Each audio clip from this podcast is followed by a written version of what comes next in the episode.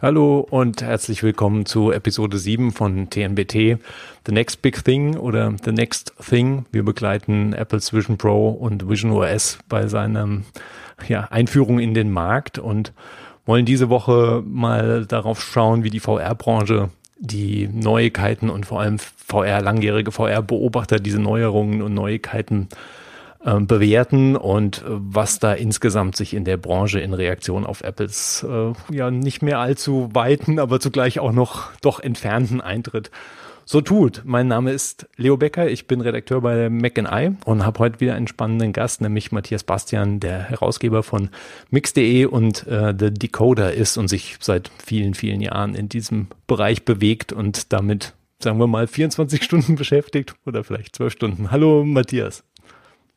Hi Leo, danke, dass ich da sein darf.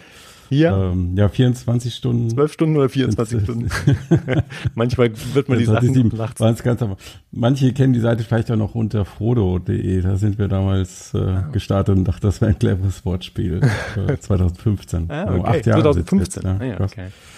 Ja, genau. Als mit Facebook war es damals noch ähm, ähm, Oculus gekommen. Hm, ja, das war für die für diese ganze VR-Geschichte und Entwicklung war das ja schon ein Bruch und aber auch natürlich ein großer Sprung dann von einem sehr experimentellen Phase plötzlich zu einem jemand verleibt sich da einen Haupt eine Haupthardware ein oder was wie war damals der Schritt dieser Kauf? Ja, das war ein extremer Katalysator damals. Das war das hat den ganzen Hype ausgelöst. Das glaube ich, jetzt so ein Big Tech-Unternehmen gesagt hat, äh, jetzt steigen wir in VR ein, das wird das neue Kommunikations-, Massenkommunikationsmedium, ähm, wurde auch wenig kritisch hinterfragt, muss ich rückblickend sagen, mhm. ähm, was da Mark Zuckerberg ähm, zum Teil so angenommen hat. Ähm, waren halt aber auch, war glaube ich einfach interessant und dankbare Themen. Und ähm, ja, rückblickend ist man immer ein bisschen klüger, könnte man sagen. Ja. Die letzten zwei, drei Jahre haben jetzt gefühlt alle auf Apple gewartet, so für den nächsten äh, Katalysator. Ja, es ist halt dann doch so, dass ja. in dem Bereich vor allem auch einfach, wenn da jemand kommt, der halt Milliarden da reinpusten kann und auch natürlich experimentieren ja, kann und natürlich auch äh, Entwicklerstudios anziehen kann, die dann sich da bewegen, das macht natürlich dann schon einen großen Unterschied. Jetzt ist mhm. ja die Apples Einführung der Vision Pro ist ja jetzt knapp zwei Monate her und es hat sich so ein bisschen der Hype, der am Anfang natürlich wie immer besteht, das hat sich alles ein bisschen gelegt und es gab mehr, manche Informationen mehr. Apple selbst hat ja noch nicht so viel Neues seitdem ähm, rausfallen lassen.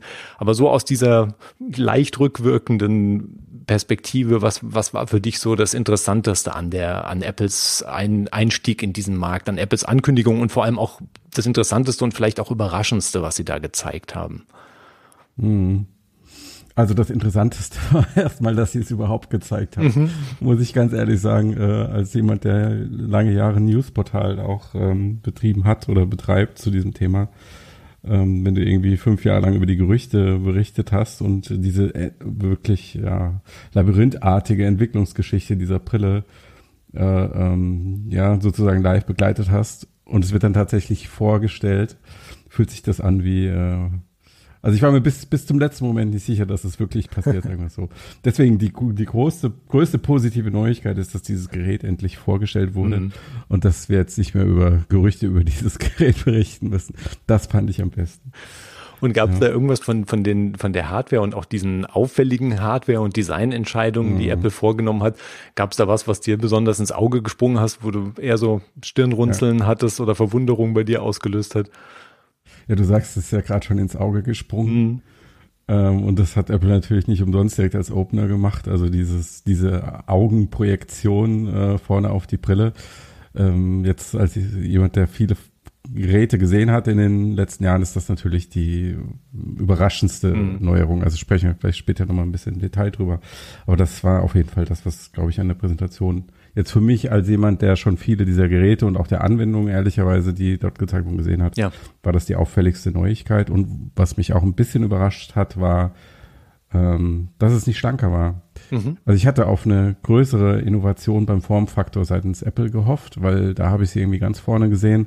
Jetzt ist das ein Teil, also ist natürlich auch ein bisschen Geschmackssache, aber man kann schon sagen, dass sie besonders wertig sieht und auch ähm, eins der schlanksten und leichtesten Geräte am Markt sein wird.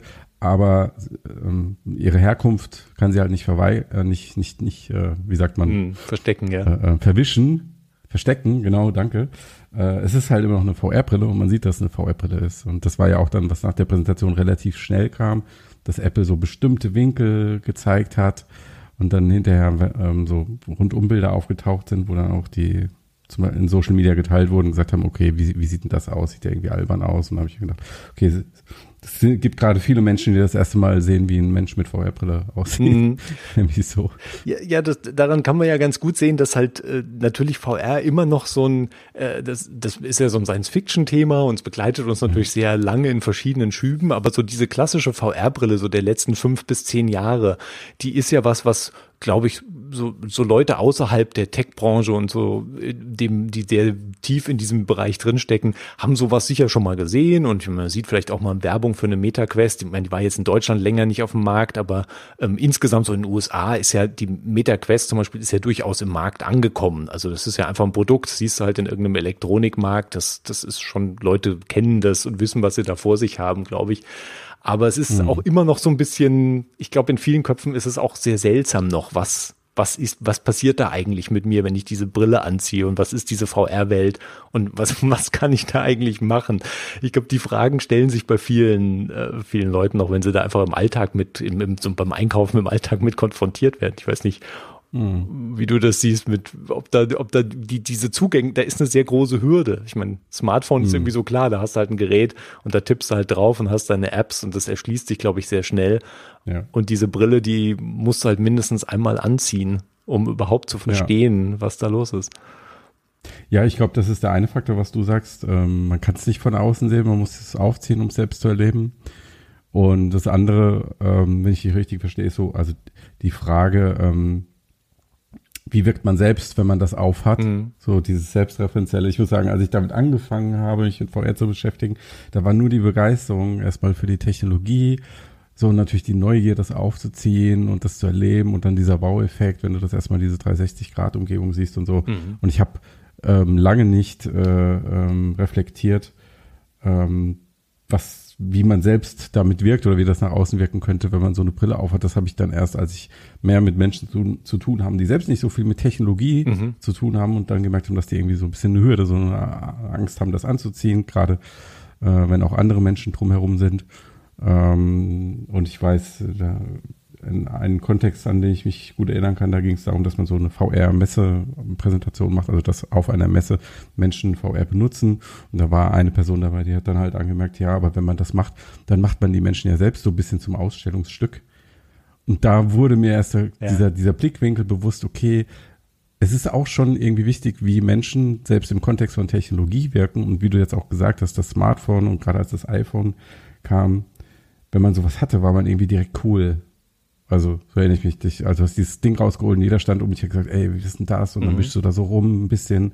Ja, und das hat sofort so was Hippes irgendwie. Mhm. Und wenn du halt ähm, so eine Brille aufsetzt, dann bist du erstmal ein bisschen weg und siehst ein bisschen komisch aus. ja, ja, das ist. Das ist schon eine Hürde. Ja. Das ist ja wirklich faszinierend zu beobachten gewesen, dass Apple eine unglaubliche Mühe da reinsteckt, um diese Illusion zu erzeugen, dass du praktisch Durchsicht hast. Ne? Also dass es eben kein VR-Headset ja. ist, obwohl es das VR-Headset halt ist. Und das genau, dass die Augen, dass du selbst natürlich nach außen schaust und auch de, der erste Anblick, also das erste, was du ja siehst, wenn du die Brille anziehst, ist deine Außenumwelt, deine, deine physische Welt. Mhm. Du, du siehst nicht irgendeine, irgendein Interface oder irgendein digitales Element, ja. sondern du siehst einfach deine Umgebung. Und anderseitig, ja. alle um dich herum sehen praktisch deine Augen zumindest und natürlich den Rest deines Gesichtes wie gut das dann alles am Schluss aussieht, es steht alles nochmal auf dem anderen Blatt und Apple hat ja davon auch noch nichts letzt, also außer in ihren natürlich Demo-Videos, aber sie ja, hatten ja bei den, mhm. bei den Hands-on-Anprobiergeräten war das ja alles noch deaktiviert und offensichtlich noch nicht fertig oder noch nicht so weit, dass sie es zeigen wollten. Ähm, und sie betreiben ja da natürlich auch einen massiven Aufwand, der sich letztlich ja auch auf den Preis aufschlägt. Also du hast halt eine Komple Komplexität des Gerätes, der Hardware, du hast ein zweites Display, was auch, auch noch irgendwie eine Art von 3D-Display in einer bestimmten Formung ist, so dass halt der, der, der, die Augen halt aus verschiedenen Blickwinkeln möglichst richtig aussehen.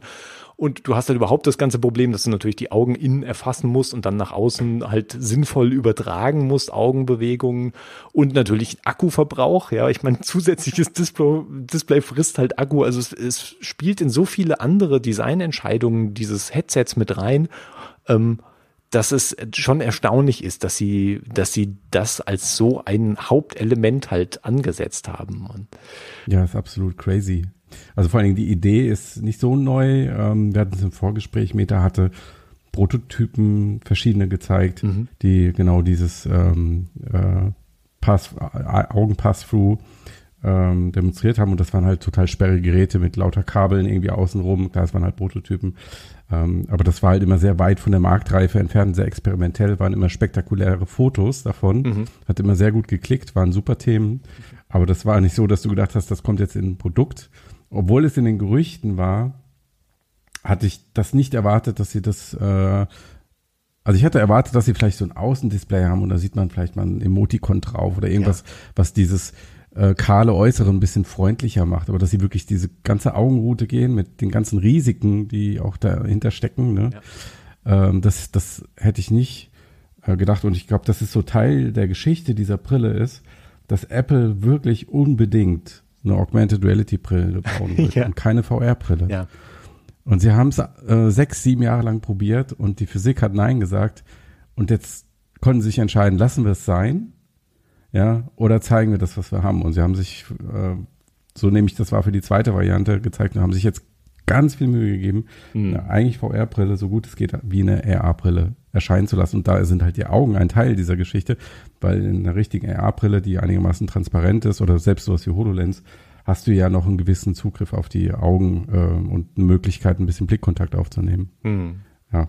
Ja, ja, das war ja, es war auch, also ich meine, Tim Cook hat sich ja im Vorfeld über viele Jahre halt letztlich auch öffentlich so positioniert, zu sagen, ähm, wir, wir wollen keine Hardware, die uns noch mehr von anderen Menschen abschottet. Also Virtual Reality ja. ist interessant, aber das ist sowas, wir wollen keine zusätzliche Abschottung. Also ich meine, auch Apple hat, glaube ich, gesehen, das Smartphone mit all seinen positiven Seiten hat natürlich auch einen Berg von negativen Seiten und äh, kann dich ja auch praktisch von deiner Umwelt in irgendeiner Form ausschließen. Du bist halt noch immer meistens zumindest mit Smartphone in der Hand ansprechbar, während natürlich diese ein Headset ja wirklich halt aktiv abschottet beobachtet, gerade wenn du wirklich auch in einer in einer kompletten Welt halt drin bist und dann nichts mehr von deiner Umgebung wahrnimmst. Also was sowohl ja für den Träger unangenehm sein kann, plötzlich halt den, den, den Zugang zur Realität praktisch zu oder zur physischen Umgebung zu verlieren und halt nicht mhm. mehr zu wissen, wo du eigentlich gerade bist, in welchem Raum. Und das ist ja auch so ein Urding in unseren Gehirnen, dass ähm, blockiert zu sein, dass die Augen blockiert sind, ist was, was auf, mhm. auf Dauer, glaube ich, ein unangenehmes Gefühl hinterlässt. Da muss man sich, glaube ich, erstmal hinbringen. Ja, ich glaube auch vor allen Dingen halt für die außenstehende Person noch mehr, wenn du halt so von außen auf diese Brille guckst und nichts siehst. Mhm. Ähm, aber das fangen sie ja damit auf und ich, äh, also muss man abwarten, ob sie es wirklich damit auffangen, ja. aber sie versuchen es zumindest. Und ähm, das andere ist, was du gesagt hast, ja, dieses Abschotten im Raum. Ähm, aber das haben sie ja, oder versuchen sie halt über diese extreme Betonung von diesem Pass-Through AR, also dieser Videodurchsicht, der wirklich im Zentrum dieses Geräts steht, aufzufangen, muss man auch sehen, ob sie, ob es ihnen gelingt. Aber zumindest ist das der Konzept der Brille, dass sie ja sogar so weit gehen, dass sie die VR-Möglichkeiten, die dieses Gerät hätte, ähm, ja gar nicht so in den Vordergrund stellen oder sogar limitieren, also dass sie zum Beispiel den Tracking Space in der reinen VR-Umgebung limitieren, ja. dass sie wahrscheinlich keine Apps fördern, fordern, die voll immersiv sind, dass sie den Bereich VR-Gaming weitgehend ausblenden, weil sie keine Controller beilegen. Mhm. So all diese Dinge ähm, zeigt halt ja, also jetzt das hier ist eigentlich eine AR-Brille, auch wenn es aussieht wie eine VR-Brille, aber so ist halt. Jetzt, sorry. Ich ja. ja, sie hatten ja da wirklich den, den Fokus auch gerade auf, auf ein Anwendungsszenario gelegt. Und das ist was, was mich eigentlich relativ überrascht hatte, weil natürlich war das im Vorfeld in der Gerüchteküche, okay, Apple will natürlich ähm, iPhone-Apps und iPad-Apps da in irgendeiner Form in den drei, also in den, in den Raum, in den dreidimensionalen Raum bringen. Aber das dann nochmal so konkret auf der Keynote, auf der Demonstration zu sehen und das war ja wirklich nicht einfach nur ein Element, sondern das war fast ein Hauptelement dieser ganzen Präsentation. Also ich meine, natürlich hatten sie ein bisschen Spielfilmkram und so 3D-Elemente, die halt in, in, in dieser Form abliefen und so Hintergründe, in denen du dich halt in irgendeinem an einem Bergsee halt sitzt. Aber das Hauptelement war plötzlich, dass du iOS, letztlich iOS-Apps hast, die halt vor dir im Raum schweben und diesen, diese virtuellen Desk, die virtuellen Arbeitsumgebungen sind ja als Konzept auch nichts Neues. Also das ist ja auch was, was eigentlich existiert hat vorher.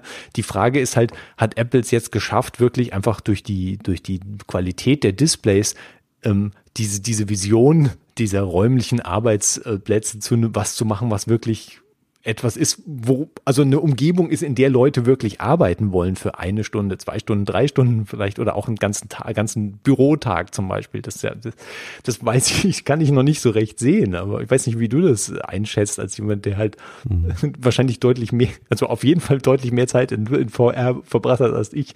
Aber mhm. ähm, siehst du diese virtuellen Arbeitsumgebungen als ein großes Ding? Ja, also ich denke, das ist das wesentliche Ding und ich glaube auch, dass ähm, Apple das richtig erkannt hat, wo diese Technologie für viele Menschen, also ich habe bewusst für viele Menschen, also im Massenmarkt, ähm, einen wesentlichen Nutzen stiften kann. Nämlich, dass du dir damit diese, ich nenne es mal virtuellen Workstations ähm, bauen kannst mhm. und physische Monitore ersetzen und so weiter. Ähm, und mich hat zu, ehrlicherweise überrascht, dass sie es nicht noch stärker gemacht haben. Mhm ich war überrascht über den Entertainment-Anteil, den sie gezeigt haben, auch vor allem diese ganzen Videogeschichten und so, ähm, wo ich mir denke, also das ist jetzt natürlich wieder so, ich will jetzt nicht, ich will nicht immer der Typ sein, der, der sagt, bin wer, dann wer, aber gerade so im Bereich immersive Video gibt es hervorragende Produktion, also wirklich erstaunliche Sachen, die man sich angucken kann, ähm, 180 Grad, 360 Grad, tolle Produktion. Aber es hat sich in all den Jahren, in denen es die Technologie nicht ansatzweise durchgesetzt, und was ich so gehört habe äh, aus der Branche, ist, dass man diese Videos auch einfach kann man kein Geld mit verdienen. Also du hast entweder einen Sponsor dahinter, mhm. ähm, ja, aber du, du, kriegst sie nicht verkauft. Also mit Games kann man ja zum Teil wenigstens noch Geld verdienen. Da gibt es ein paar sehr erfolgreiche Studios, die äh, in der Nische dann halt gut verdienen. Bei Filmen gar nicht. Also das hat mich gewundert, dass dieser Anteil überhaupt drin war. Mhm. Ähm, und mich hat auch gewundert, dass so, also so manche Szenen dieser Präsentation, ich glaube eine entscheidende, da hätte ich erwartet, dass sie den Markt schon besser einschätzen können. Diese Szene, wo der Vater da am Küchentisch steht, mhm. Obst schneidet und mit diesen Augen da rausguckt und dann kommt der Fußball irgendwie ange, ja. äh, der Sohn mit dem Fußball und der kann dann den Ball zurückschießen. Ist natürlich toll, dass er das sieht, dass die Technologie so funktioniert. Er kann richtig gegen den Ball treten, mit seinem Sohn interagieren. Aber wenn du zeitgleich Social Media äh, verfolgt hast, Twitter ähm, und so weiter, hast du gesehen, dass gerade bei diesem Punkt diese ganzen Black Mirror mhm. Assoziationen entstanden sind. Und jetzt haben wir auch noch, wenn ich mit meinen Kindern spreche, irgendwie Technologie dazwischen. Ja. Und das, ja, das, das hat mich gewundert. Also ich hätte gedacht, die gehen 100% Productivity, volle Integration mhm. in die iOS-Apps. Ähm, hier hast du dein virtuelles Mischpult, dein, dein Cutting-Raum und so weiter. Weil ich schon denke, wenn ein großer Nutzen für viele Menschen entsteht, dann ist das in, in diesem Bereich. Ja, ich denke, dass ähm, ich denke, dass Entertainment ist natürlich ein Bereich, in dem Apple einfach jetzt in, äh, intern ein solches Know-how aufgebaut hat durch ihren eigenen Streaming-Dienst und dass sie natürlich dann eine Kontrolle, eine Pipeline haben, um selbst einen unglaublichen Berg an Exklusivinhalten da reinzupumpen. Ob die natürlich dann am, am Schluss halt für ein riesen Publikum und eine riesen Käuferschaft sorgen, ähm, steht auch nochmal auf dem anderen Blatt, aber sie haben zumindest das haben sie wirklich selbst in der Hand und das ist ein Bereich, der Apple offensichtlich wichtig ist und wo sie mit, mit eigenen Produktionsstudios und, und, und einem eigenen Campus letztlich, der halt nur dafür ausgelegt ist, haben sie sich in den letzten Jahren mit so einem Aufwand aufgebaut und viele auch von den klassischen Branchenbeobachtern haben sich immer gefragt, warum macht Apple diese Entertainment-Kiste? Ja, ich meine, warum braucht Apple einen Streaming-Dienst? Warum braucht Apple einen Musikdienst? Das ist nicht so richtig klar, aber das ist sowas, was sie gemacht haben, womit auch, ja, ich meine, du verkaufst ja auch kein iPhone iPhone mehr, nur weil du Apple Music beipackst. Du kannst halt Apple mhm. Music natürlich auf dem iPhone verankern und hast dann halt, es ist halt sehr bequem, dann natürlich diese Dienste auf dem iPhone zu abonnieren und das wissen wir auch, dass die Regulierungsbehörden damit nicht allzu glücklich sind.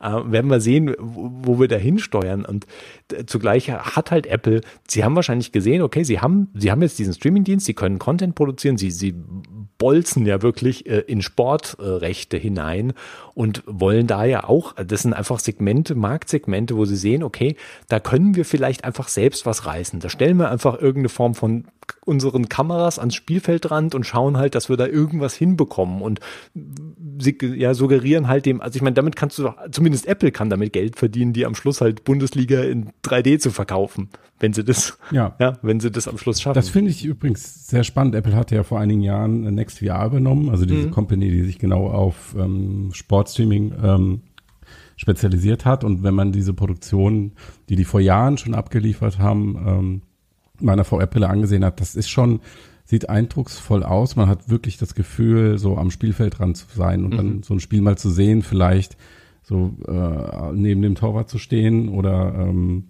neben dem Trainer zu stehen oder so. Das stelle ich mir schon sehr spannend vor. Ähm, so auch hier wieder die Frage, ist das eher dann eine Nische? Macht man das einmal und dann guckt man es halt doch lieber wieder mit Kumpels vom Fernsehen? Ja. Ähm, oder guckt man das dann immer so, dass es, also das wird sich erst zeigen müssen. Aber also ich ich bin auf jeden Fall extrem gespannt, welche Qualitätsstandards ähm, Apple da zeigen wird. Und ich wollte auch diese Videogeschichte nicht schlecht mhm. reden, weil ich glaube, das sind schon, das ist, äh, sind hochwertige Produktionen, das sind tolle Inhalte. Ähm, nur die Frage ist ja, wo vermutet Apple den Markt? Wo glauben sie, dass sie Geld verdienen können? Und die Summen, die sie, die Milliarden, die sie investiert haben und die das Gerät auch ähm, in Zukunft noch kosten wird, wenn sie es fortführen, wo sie das rausholen?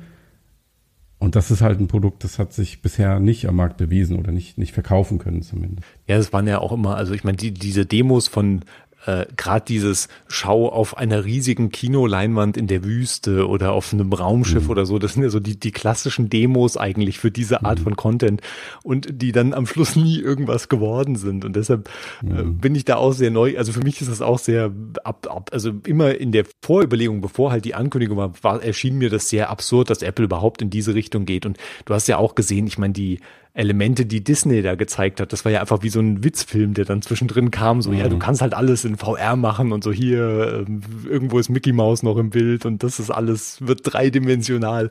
Aber ich meine, gut, war halt einfach ein Demo-Video, was halt einer schnell zusammenknöppeln musste. Und das ja. war, war natürlich wenig Handfestes. Also insofern, ich, ich teile da schon, also ich, ich kann das auch noch nicht so ganz sehen. Ich versuche mir nur zusammenzureiben, für, weil für mich immer noch schwierig zu begreifen ist, warum Apple überhaupt so viel investiert hat in diesen spezifischen Content-Arm. Und mit der Vision Pro macht es auf jeden Fall, äh, unterm Strich ergibt es deutlich mehr Sinn, als halt diesen Content nur fürs iPhone, nur fürs iPad zu produzieren, wenn die da an irgendeinem Punkt mal hinkommen. Weil der Witz ist ja, dass sie auch am Schluss auch diesen komischen Vergleich, als es dann um den Preis ging, diesen sehr komischen Vergleich gezogen haben. Okay, die Brille kostet irgendwie 3500 Dollar, aber überleg dir halt mal, wie viel dein High-End TV und Sound Setup kostet was ein seltsamer Vergleich ist. Ich meine, den kannst du natürlich mhm. bringen, den Vergleich, aber warum? Also äh, überlegen sich Leute wirklich, okay, dann kaufe ich mir halt keinen Fernseher, sondern einfach diese Brille und setze mich allein äh, einsam in meinem Wohnzimmer hin und schaue immer in diese Brille. Ich, ja, ehrlicherweise muss man sagen, muss wahrscheinlich die Durchschnittsfamilie irgendwie drei kaufen, ja, wenn, wenn, die Leute dann gemeinsam ähm, schauen. Ja, das ist ja, glaube ich, das ist vielleicht auch so ein bisschen die Krux bei diesen ähm, immersiven Medieninhalten ähm, dass man ja häufig in Gruppen schaut, also Serien gemeinsam mit Partner, Partnerinnen, äh, Filme ähm, oder auch Sportveranstaltungen und so. Und das, weiß ich, siehst du das, dass dann irgendwann drei, vier Leute, selbst, also synchronisieren kann man das ja technisch, ja. das ist nicht das Ding. Ähm, aber siehst du, dass das deine ganze Familie mit den Brillen auf dem Sofa sitzt? Nee, nee, also dann ist die nächste Frage, ist das Apples, Apples ist Bild Apples Vision davon? Ja, ja, ja. Nee, nee, ich finde es auch sehr dystopisch, muss ich sagen. Ich weiß nicht, ob Apple sich das tatsächlich als, also ich meine, in einem Business-Kontext, so wie halt Horizon Worlds oder so, dass du halt eine Präsentation hast und dass halt verschiedene Leute an verschiedenen Orten sitzen und da an dieser, an einem, an irgendwie an einem Whiteboard, an einem digitalen Whiteboard halt zusammenarbeiten. Das ist, glaube ich, eine ganz klare, auch ja ein ganz simples Konzept eigentlich, was seit auch seit relativ langem irgendwie an dem so rumgestochert wird, habe ich das Gefühl. Ich weiß nicht, ob, ja. wie du da einschätzt, wie weit da Meta jetzt mit Horizon Worlds inzwischen ist, weil ich glaube, dieser mhm. Präsenzfaktor, also zusammen an verschiedenen Orten zu sitzen, im Familienkontext sehr komisch, aber im Arbeitskontext ist es ja durchaus was, was eher Greifbares. Oder wie, wie siehst du da Metas Position, wo sie da bis jetzt sind? Ähm, ja, ich glaube, da geht es dann vor allen Dingen halt darum, die ähm, Zusammenarbeit auf Distanz zu verbessern. Mhm. Ja, und nicht, wenn, nicht unbedingt, wenn die Leute im gleichen Raum sind, mag es auch Anwendungsszenarien geben. Aber das ist ja so Mark Zuckerbergs äh, geflügeltes Wort, so ein bisschen ist viel, viel effizienter und leichter, Bits und Bytes zu transportieren als äh, äh, Menschen. Ja. Ähm, in Zug zu setzen und irgendwo hinzufahren und du hast aber trotzdem so, und das funktioniert in VR schon sehr gut, so dieses Gefühl von Nähe, selbst wenn du nur Avatare bist. Ähm, das ist auf jeden Fall da, auch das Gefühl, gemeinsam im Raum zu sein, aber in der Arbeitswelt zählt halt auch häufig die Effizienz. Ne? Ja. Und du sagst jetzt gerade so digitales Whiteboard und so, das klingt in der Theorie total cool, wenn du dir dann so einen digitalen Filzstift nimmst und auf ein digitales Whiteboard, aber den Screen zu teilen und einfach ein Word-Dokument zu tippen, ist halt, ist halt viel einfacher. Aber ich, ich denke, das ist auch noch eine Entwicklung, ähm, die steht ganz am Anfang. Ähm, und vielleicht steht auch das, worüber wir gerade gesprochen haben, also dieses mehrere Leute in einem Raum oder eine Familie, alle mit Brillen sitzen auf, dem auf der Couch. Und du hast gesagt, du findest das dystopisch. Äh, was ich total nachvollziehen kann, geht mir auch im ersten Impuls so. Wahrscheinlich, weil man irgendwie das Gefühl hat, die sind so ein bisschen Anführungszeichen eingesperrt, ne, so voneinander abgeschottet. Das aber da frage ich mich, ist das vielleicht auch einfach ein kulturelles Phänomen und das wird gelernt und dann ist es irgendwann nicht mehr dystopisch, ja. weil es gab ja auch Phasen, wo Handys oder Smartphones oder jetzt Smartphones wieder ja, ja auch durchaus dystopisch gesehen, wenn wir sehr einfach überall sind und ablenken und äh, sowieso ist unhöflich in der Öffentlichkeit zu telefonieren. Also es mag sein, ähm, ähm, dass das einfach nur etwas ist, das gelernt werden kann oder muss, ja, zum, damit sich die Technologie durchsetzt. Zumal wahrscheinlich in der Realität äh, schon in vielen Haushalten auch es so ist, dass jeder auf seinem eigenen Gerät eigene Sachen schaut. Also da braucht man sich, glaube ich, ja. auch nicht drüber hinwegzutäuschen. Diese Familienfernsehabend-Idee ist, glaube ich, auch so vielleicht eher was, was schon hinter uns liegt. Und, ja. Ja. Oder die sitzen alle vor dem gleichen Fernseher, aber gucken aber, aber alle auf ihr eigenes Smartphone. ja, genau, das wird es auch geben. Also dann sind wir nämlich so nicht mehr so weit entfernt von dieser Familie, die mit Headsets auf der Couch sitzt, nebeneinander. Ja, richtig. Ja, wie ist denn, wie ist denn dein Eindruck, was sich, ich meine, das sind jetzt zwei, knappe zwei Monate, also das ist noch keine, kein sehr langer Zeitpunkt, aber was sich in der, in der Branche seitdem getan getan und bewegt hat. Ich meine, es gab natürlich die Zuckerberg-Reaktion, die halt durchgeschleift wurde, die aber eigentlich ja, also ich meine, die wird ja dann immer bewertet, ja okay, aber das war ja eine recht nüchterne Betrachtung. Und äh, ich konnte da auch wenig Anstoß an seinem, an seiner Einordnung nehmen, zu sagen, okay, es war jetzt irgendwie, sie haben da keine Wundersachen gezeigt. Und ähm, ja. auf der anderen Seite, äh, er will halt woanders hin, ja, er will halt was, wo du dich auch ein bisschen bewegen kannst, weil Apples äh, Anwendungsgeschichten waren ja sehr, tatsächlich sehr statisch und liefen oft darauf hinaus, sich eigentlich irgendwo hinzusetzen und die Brille zu benutzen.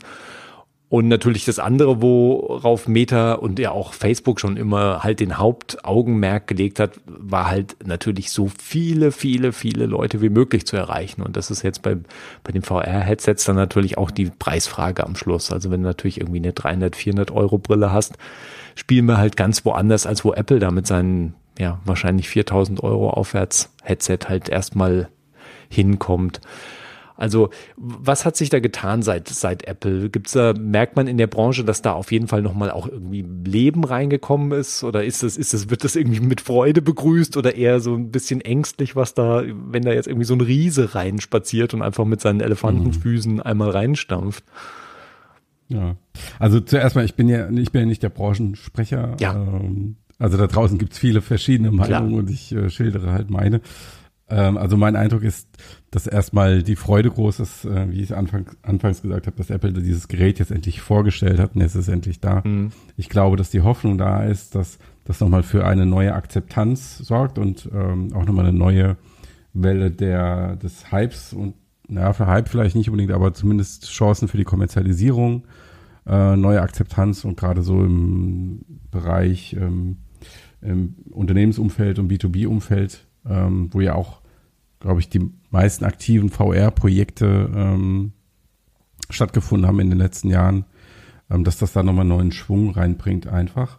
Ich habe jetzt nicht wahrgenommen, ähm, dass es irgendwie so als der große Erlöser schon gefeiert wird.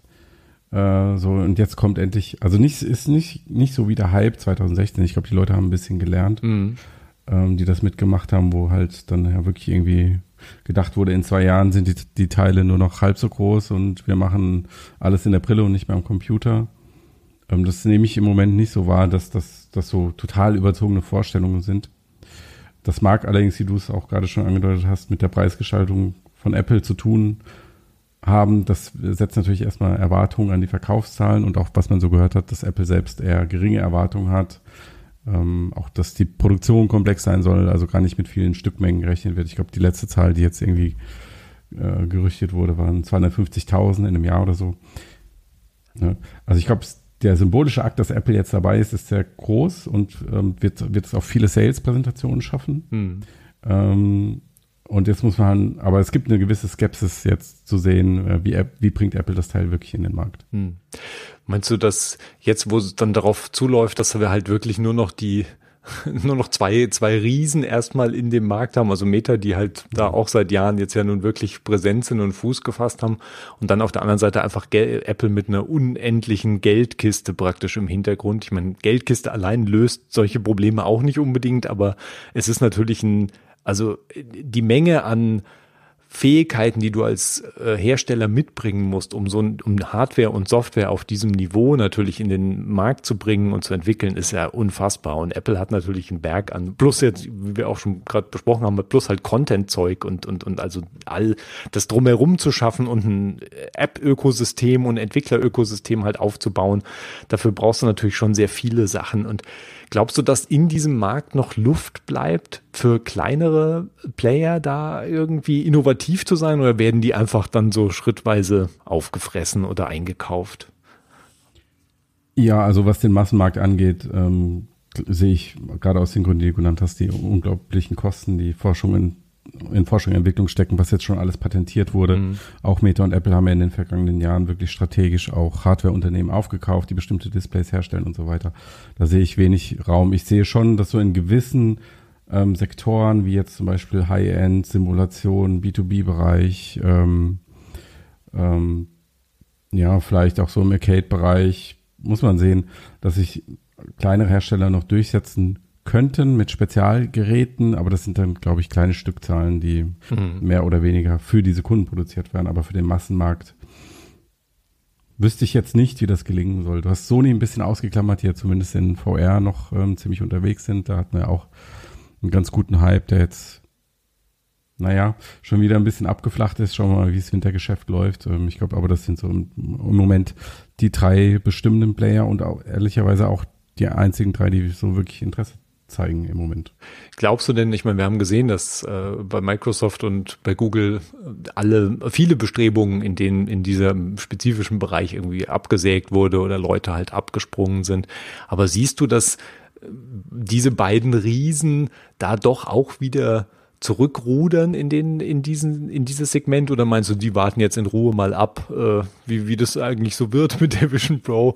Ähm, und wenn sie sehen, okay, da fängt wirklich was an, sich zu entwickeln, dann natürlich da auch nachsteuern, weil ich meine gerade für Google, also ich meine Android ist ja so das, der Ur, Urgestein von Google gewesen, wo sie gemerkt haben, okay, wenn wir da jetzt nicht präsent sind in diesem Markt, sind wir draußen oder zumindest so abhängig von Apple oder so abhängig von dem Plattformbetreiber, dass wir lieber selbst halt gerne auch ein Plattformbetreiber sein so, werden und sein sollten.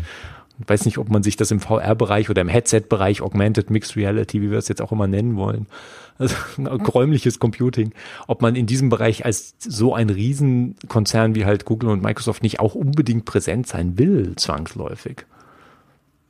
Ja, ich glaube, sie sind auf jeden Fall in Hab-8-Stellung, aber sie waren ja auch schon mal mehr drin und haben sich so ein bisschen, ja, die Finger verbrannt ähm, und sich wieder ein bisschen zurückgezogen zuletzt. Ähm, du hast gesagt, die Teams wurden von dem, was man so hört, umstrukturiert. Bei Google sind Leute in Führungspersonen, äh, sind Führungspersonen gegangen. Und bei Microsoft wurden die Teams aufgelöst. Der Alex Kipman, der HoloLens Miterfinder, ist, ist weg. Ähm, ich glaube aber, dass diese ähm, Programme schon durch wahrscheinlich schon mindestens mal auf Sparflamme irgendwie weiterlaufen, gerade jetzt so in diesem Betriebssystembereich.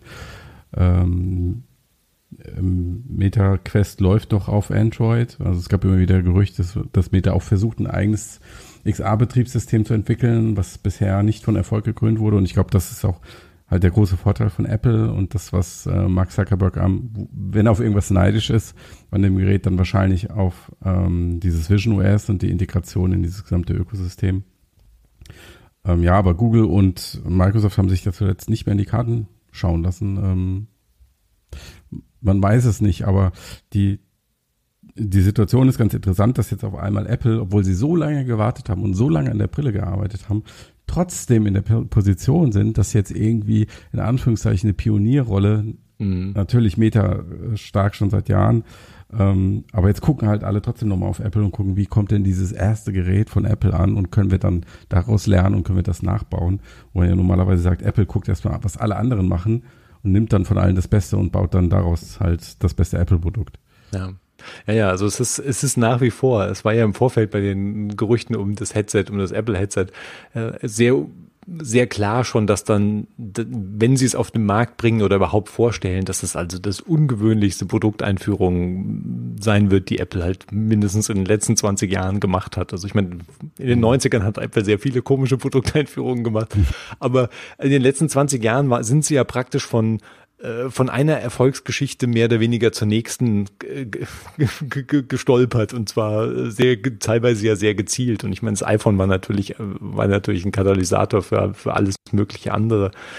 Da ist natürlich interessant, wenn man an, an das iPhone, den Smartphone-Markt oder den Handymarkt, den Mobilfunkmarkt, äh, in dem so 2006 zurückdenkt, ähm, dass da ja Nokia war ja so ein übermächtiger Riese, wo sich niemand hätte vorstellen können, dass dieser Riese irgendwie anfängt halt ins Straucheln zu kommen. Und äh, da hat natürlich Apple irgendwie mit, mit, mit diesem kompletten Interface-Wechsel und Bedienwechsel ja komplett dem Rest des Marktes einfach den Boden unter den Füßen weggezogen. Und ähm, ich ich hoffe halt, dass wir, dass auch in dem VR-Markt oder dem Extended Reality-Markt, dass immer noch Platz bleibt, dass halt irgendwann auch einer reinkommt und halt den Großen mal den Boden unter den Füßen wegziehen kann, weil das, ich, ich fürchte, dass wir wieder auf so einen, auf so einen äh, etwas eingeschränkten Markt aus zwei großen Playern zusteuern und mhm. das finde ich auch als, aus Nutzerperspektive eigentlich und, und Konsumentenperspektive eigentlich relativ langweilig, obwohl es natürlich Vorteile hat, weil du halt große Ökosysteme mit viel Angebot und viel Zubehör